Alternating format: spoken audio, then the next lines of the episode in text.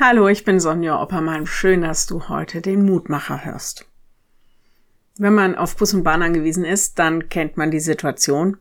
Wir warten und warten und warten. Möglicherweise, wenn wir eine Sitzgelegenheit ergattert haben, einigermaßen bequem. Irgendwann im Studium habe ich mich beim Warten mal gefragt, wie viel Zeit man im Leben wohl mit Warten verbringt. Wie ist das eigentlich, wenn wir auf Gott warten? Können wir das geduldig tun? In Psalm 31, Vers 25 heißt es heute, Seid getrost und unverzagt alle, die ihr des Herrn harrt.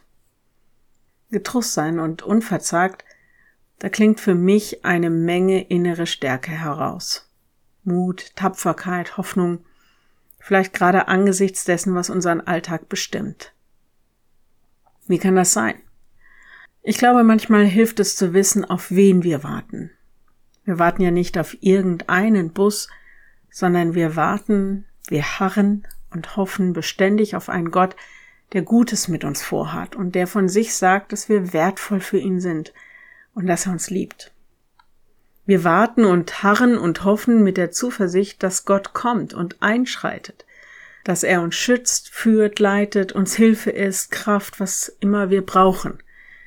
Das hat er verheißen. Und weil wir vielleicht schon mehrmals in unserem Leben diesen Gott auch erlebt haben, vielleicht sogar erlebt haben, wie er kleine und große Wunder tut, bestätigt sich quasi das Warten aus der Erfahrung heraus. Die Erfahrung, dass es ihn gibt und dass wir ihm vertrauen können. Psalm 31 ist ein Psalm, in dem es um Tod und Leben geht. Und darum, dass wir unser Leben, unsere Zeit, unsere Zukunft in seine Hände legen weil wir diesem Gott vertrauen. Wenn du magst, dann bete doch noch mit mir. Lieber Herr, manchmal wird uns das Warten lang und manchmal ist es schwer, geduldig zu sein und zuversichtlich zu bleiben. Du kennst unsere Sehnsucht nach Leben und nach Liebe und nach Glück.